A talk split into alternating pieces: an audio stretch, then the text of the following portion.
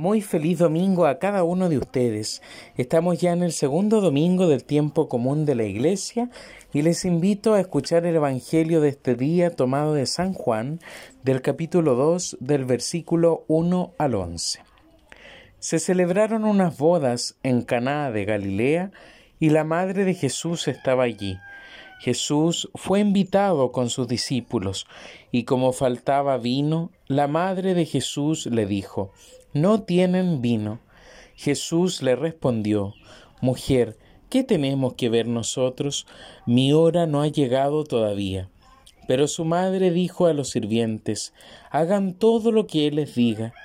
Había allí seis tinajas de piedra destinadas a los ritos de purificación de los judíos, que contenían unos cien litros cada una. Jesús dijo a los sirvientes, Llenen de agua estas tinajas, y las llenaron hasta el borde. Saquen ahora, agregó Jesús, y llévenle al encargado del banquete. Así lo hicieron, y el encargado probó el agua cambiada en vino, y como ignoraba su origen, aunque lo sabían los sirvientes que habían sacado el agua, llamó al esposo y le dijo Siempre se sirve primero el buen vino, y cuando todos han bebido bien, se trae el de calidad inferior Tú, en cambio, has guardado el buen vino hasta este momento. Este fue el primero de los signos de Jesús y lo hizo en Caná de Galilea. Así manifestó su gloria y sus discípulos creyeron en él. Palabra del Señor. Gloria y honor a ti, Señor Jesús. Estamos, como les decía al principio, en este tiempo de la Iglesia el tiempo de la misión, el tiempo del ministerio y de la vida pública del Señor. El domingo pasado celebrábamos la fiesta del bautismo y con el bautismo comienza la misión también del Señor, la misión de evangelizar el reino y invitar constantemente a todos a la bienaventuranza eterna del cielo el reino de los cielos que se proclama con hechos concretos. Y hoy día Jesús, para hacernos comprender esta gran misión que tenemos como bautizados, se hace valer del primer, uno de los primeros milagros contenidos en los evangelios, y que es el que hoy día San Juan nos ofrece en la boda de Caná, al transformar el agua en vino, en vino para la celebración. La liturgia de este día ciertamente nos reviste con signos que nos hacen comprender la profundidad del mensaje evangelizador del Señor. Y tenemos que fijarnos sobre todo en una de las grandes cosas que hoy día se nos regala, y que es la actitud constante de preocupación que tiene María. ¿Se han preguntado por qué María se desespera, se pone intranquila cuando ve que a un hijo le falta algo? María perfectamente podría haber estado tranquila, haciéndose partícipe de la celebración y si había algún problema doméstico, bueno, que lo resolviera la familia del novio. Ella solamente era una invitada. Pero sin embargo, María se detiene, llama a Jesús y le expone esta preocupación no tienen vino. ¿Qué vamos a hacer? Le falta esto. Y entonces los ponemos a pensar y decir, bueno, María es aquella que intercede constantemente por el bienestar de los hijos. Y no encuentra mayor forma de hacerlo que decirle a su propio hijo, ayúdanos, Ayúdalos porque necesitan resolver esta pequeña problemática que tienen. Jesús, ciertamente sabiendo en la posición que estaba, le dice, mujer,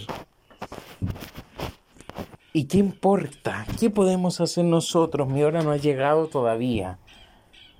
Jesús no responde de una manera despectiva.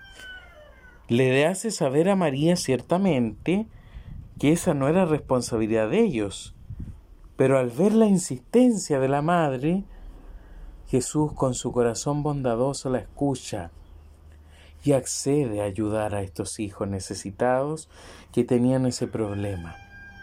Pero aquí viene lo segundo, centrarnos en el mismo milagro. El agua convertido en vino. ¿Qué significa?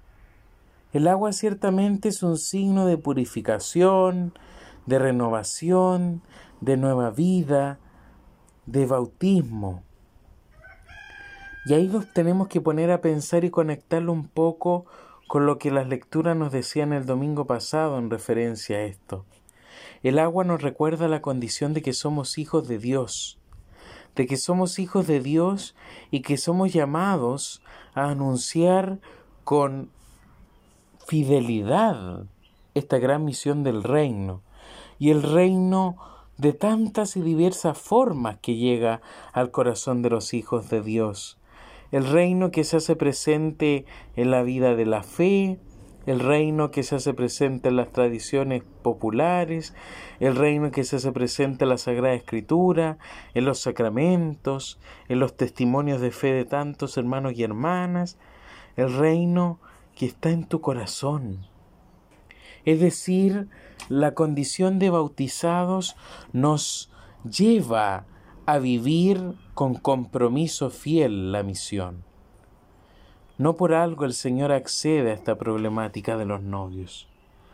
Y cuando ocurre el milagro, hay un cambio.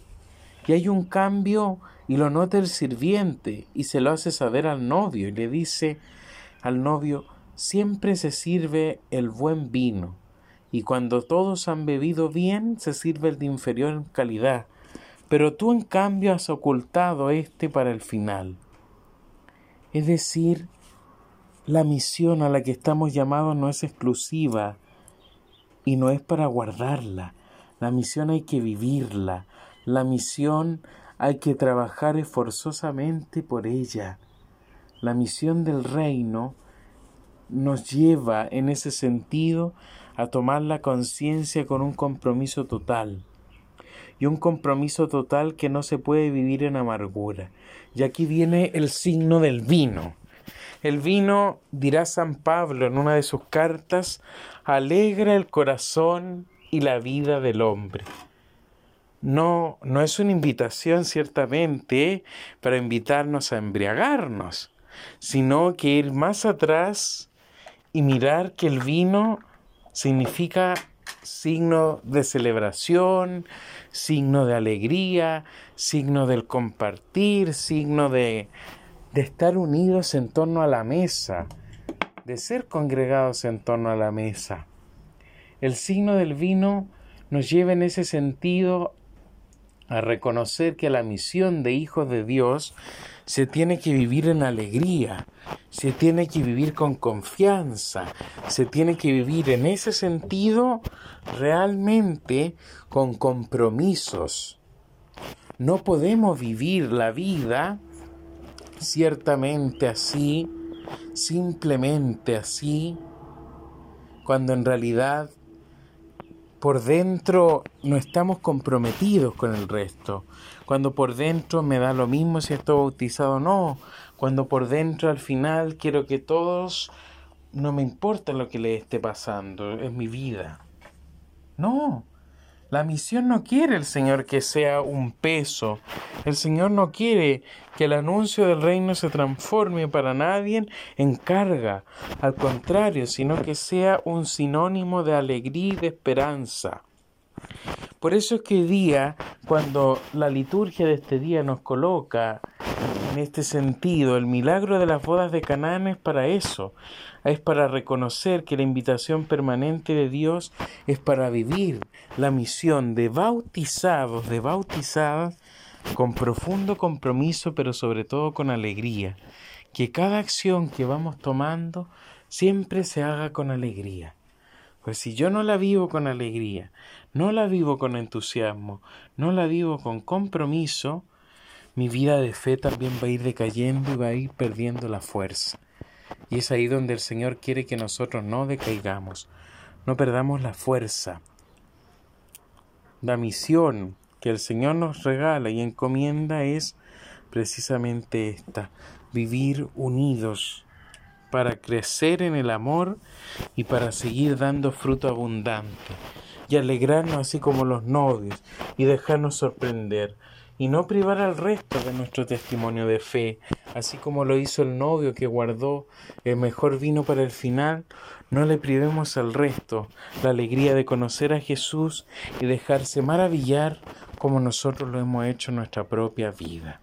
Que tengan entonces un lindo domingo y un bendecido inicio de semana y descanso en sus actividades.